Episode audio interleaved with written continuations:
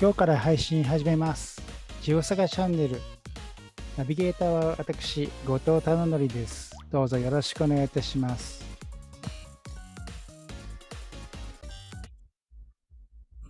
この番組では、地球や宇宙のあれこれを気軽に分かりやすく解説します。知識ゼロから学ぶ地底の不思議をジオサガチャンネルで見て、聞いて、楽しんでください。この番組は、ポッドキャストでも配信中です。ポッドキャストは音声でだけですから、あのグラフとか地図見ることできません、えー、よろしければ YouTube のチャンネルの方も見てみてください。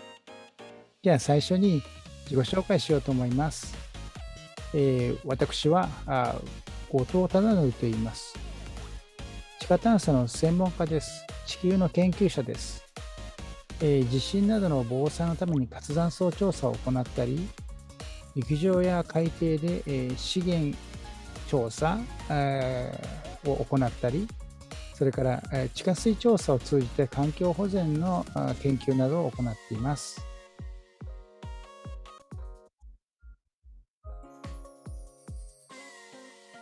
大阪生まれの京都育ちです。大学は神戸、えー、そして、えー、京都で博士号をもらいました。愛知で大学の助手を3年ほど行った後で、横須賀で8年ほど研究員を行ってました。このほっかほりしてるの研究費の頃の写真です。えー、その後、京都に戻って10年ほど大学の先生を、えー、させていただいた後、現在は兵庫県立大学理学部、理学部、医学部と似てるよね。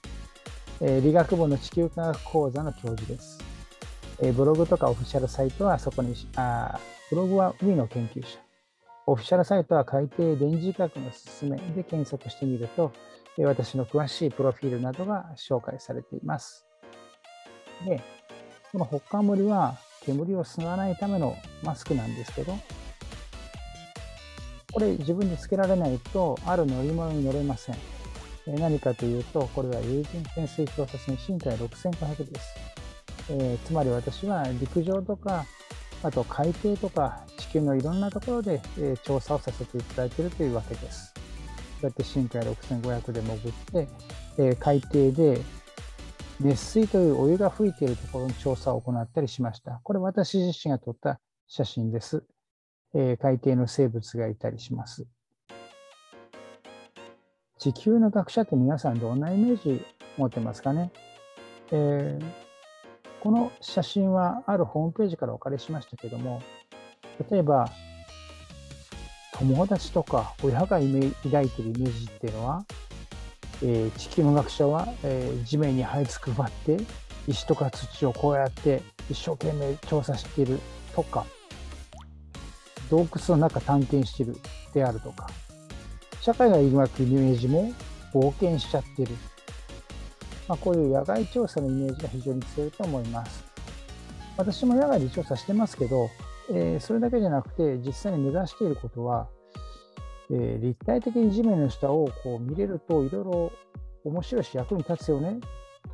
実際にやってることはそのためにいろんなデータを野外で取った後、コンピューター使って解析したりして、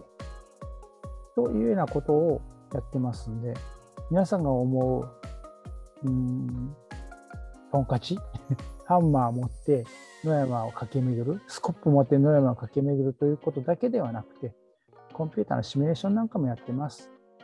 ちなみに、えー、上司が抱くイメージというのもこの写真にはあって、私今上司いないんですけど、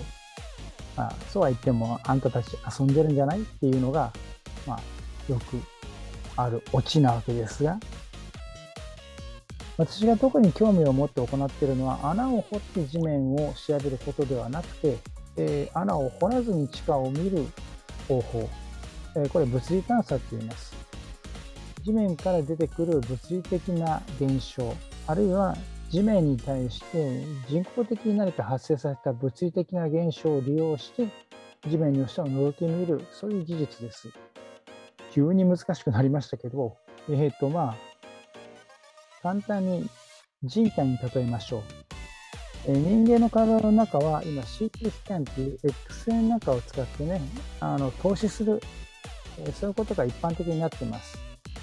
えー、輪っかのドーナツ状の装置の中に人間が寝そべって入ると、人間の輪切りのイメージが得られるってわけですね。この輪切りのイメージ、実際にもちろん人間切っちゃうと死んじゃうので、そんなことはしなくていい。だから人間の体の中を切らなくても覗き見ることができる。同じ技術をですね、地球に使うことももちろんできるわけです。例えば CT スキャンのような装置を用意して、その中に地球を入れると、でっかい CT スキャンですね。そうすると地球の輪切りが得られるわけです。まあこれはあくまで漫画イメージですけどね。えー、ですので私たち自分たちのことを物理探査の学者は地球のお医者さんだなんて言ったりします。えー、医者といってもまあ治せないんですけどね、まあ、診断専門ですけども地球の中を見ることによって、えー、地球の環境の維持とかあ役立てたりあるいはもっと純粋に、え、好奇心好奇心って大事ですよね、えー、見えないものを見るというのは、まあ、好奇心から来たり、えそれを役立てようと思うわけですが、まあ、これ最新科学の基本だと私は思います。大事なポイントですね。ミクロの世界で見えないもの、マクロ、例えば宇宙ですか、そういうところで見えないものを見えるようにする。ところで、身近で見えないくって、でもそれが生活にも直結してるものなんだって思うと、地下ですね、地面より下の世界、地底の世界っていうのは見えない。一例としてモアイ像を考えましょう。モアイ像というものがある。これは胸があって頭がある。こう胸像みたいなもの。これイースター島っていうところにありますけどね。皆さんイメージできると思いますけど。こういうものは胸と頭があると思い込んでますが、下半身どうなってるんでしょうか？え、調べた人いるんですね。下半身というのは結構長い。胴体めっちゃ長くて足めっちゃ短い。え、これがイースター島のモアイ像の真の姿だそうです。え、そういうのを掘って調査するなんていうことを行っている人がいるわけですが、まあ、これによって、えー、何？なんでイースター島の人たちはモアイ像作ったんだろうね？みたいな歴史とか文化人類学みたいなことの、え、謎が解けたりしますしもっと単純にちょっと興味深いですよね。あの胸の下どうなってるんだろう、ね、そういう好奇心。だから具体的に何かに役立てるだけじゃなくてやっぱ好奇心というとこもあるんで私はあの身近な見えない世界地下に非常に強い興味を持っていて研究者を行ってます。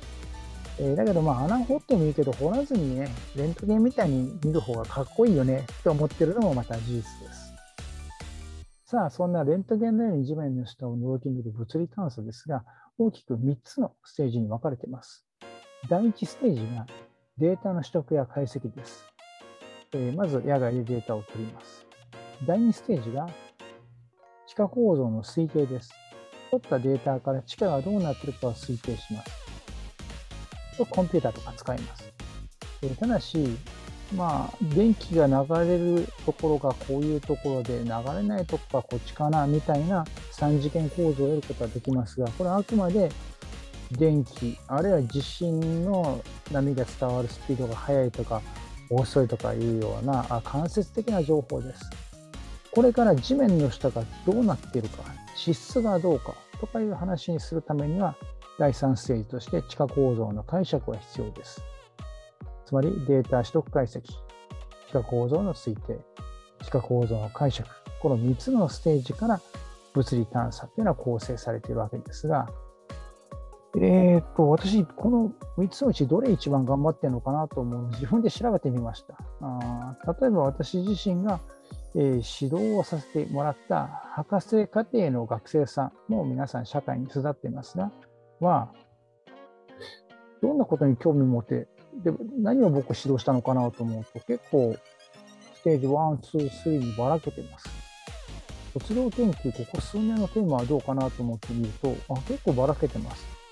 私自身、あのコンピューターめっちゃ好きってわけじゃなくて、野外でデータも取る、取る工夫もする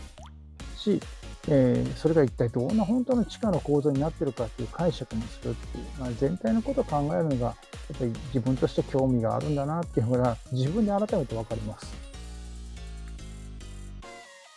この中でも特に私が興味持ってるのは流れるもの、えー、また難しい方になりますけどね、えー、地殻内流体と言われるもので、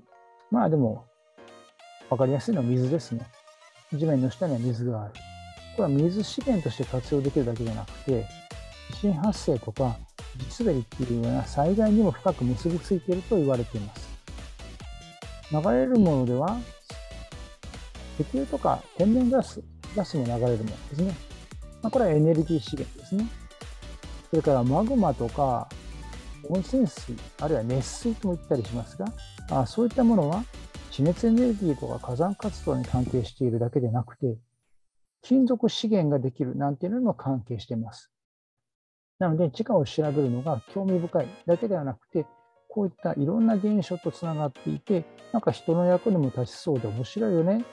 というのが私が研究者を続けている最大のモチベーションです。いいです。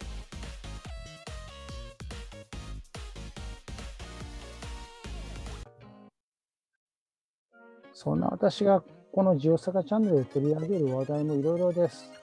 地震火山とかね、地熱とか温暖化とか、まあ、こういういろんな話を定期的にこのジオサガチャンネルで配信していきたいと思ってます。どうぞよろしくお願いします。なので、今日のはこれエピソード0ですね。はい。マスコットもたまに出てきます。刑事のチティ君とそのお友達のチビー君。あと、タコのナナちゃんにアンコウのアンコちゃんなどが地上とか海底の調査のナビゲーションを手伝ってくれます。よろしくお願いします。暗号書はこちらです。っていうか宣伝です。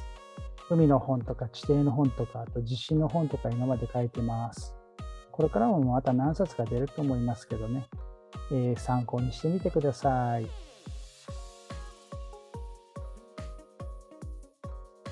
ということで、チャンネル登録よろしくお願いいたします。